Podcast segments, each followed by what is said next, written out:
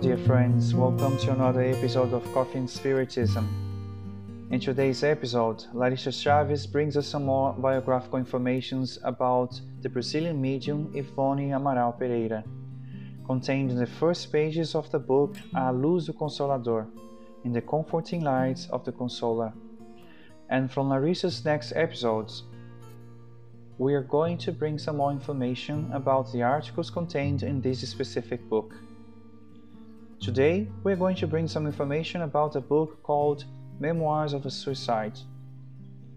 Quote Still in my early youth, I have received a spiritual order to allow a spirit named Camilo Castelo Branco to write through my mediumship a didactic work on suicide.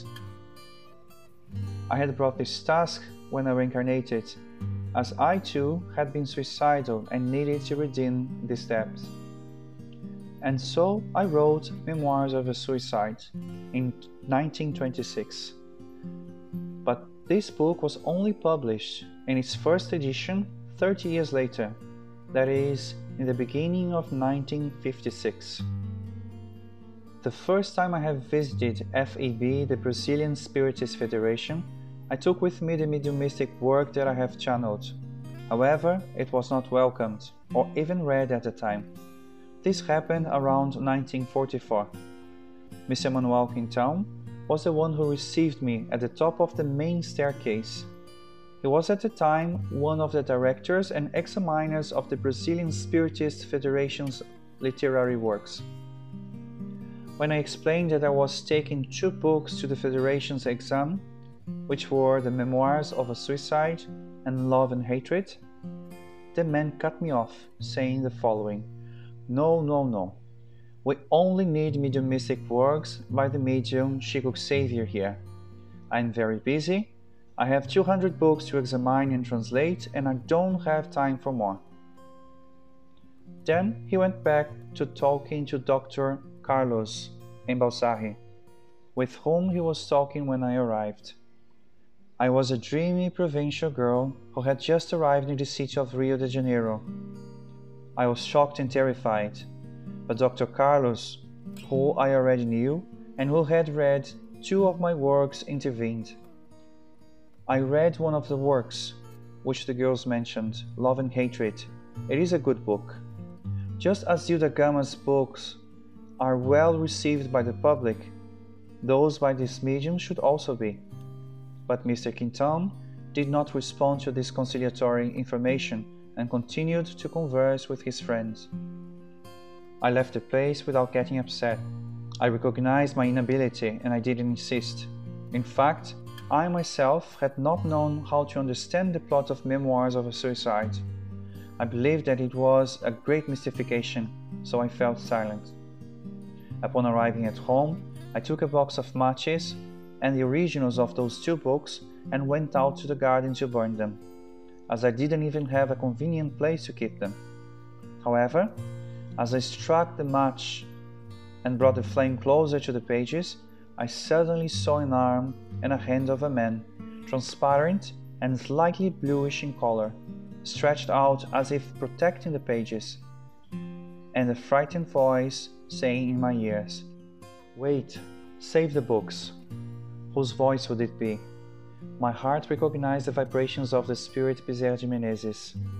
I did as I was asked. I put the originals back in a safe place and waited. Then I began to go through terrible trials and painful testimonies. I have suffered struggles in painful ways, giving all the testimonies that the law of God required of my strength.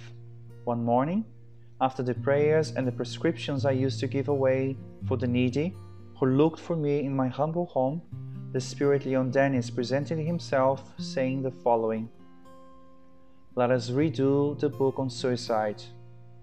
It is incomplete, and it cannot be published as it is. Okay, I replied. I will start next week. I need to prepare myself. Not at all. Let us get it started right now, he replied. Then I understood that Mr. Quintão had been inspired by the spiritual friends not to receive me when I looked for him in the Spiritist Federation, because if that book were read on that occasion, it would be irretrievably rejected. Camilo, who was a spiritual author, had not completed it in a proper way. He had not given the necessary doctrinal look, a look that Leon Denis was able to provide. Unquote. Larissa Chaves mentions that this is one of the moments in Yvonne's life that most caught her attention. She tells us that she knows her own inner pride and she knows that if she was in Yvonne's shoes, she would not have been able to give the same testimony of humility.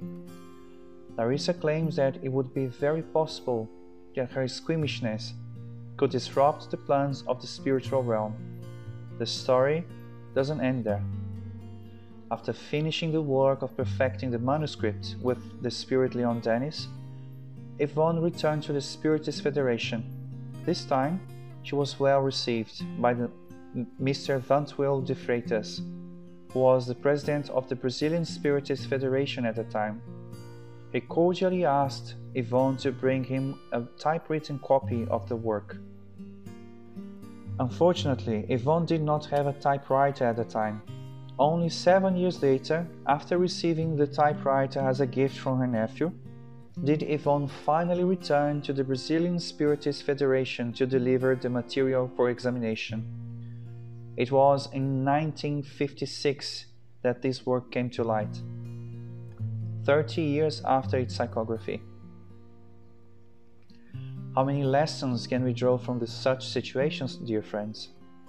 Lessons of humility, perseverance, surrender to the divine will, acceptance of circumstances forgiveness.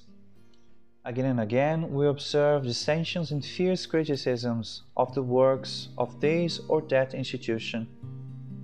There is so much wasted energy attacking and judging others. The medium Yvonne was not that far away from our evolutionary reality. She did not have the intellectual progress of Leon Denis, but she knew how to be his useful instrument she neither had the loving heart of Bezerra de Menezes, but she became a tool for the works of healing and consolation of this spiritual benefactor.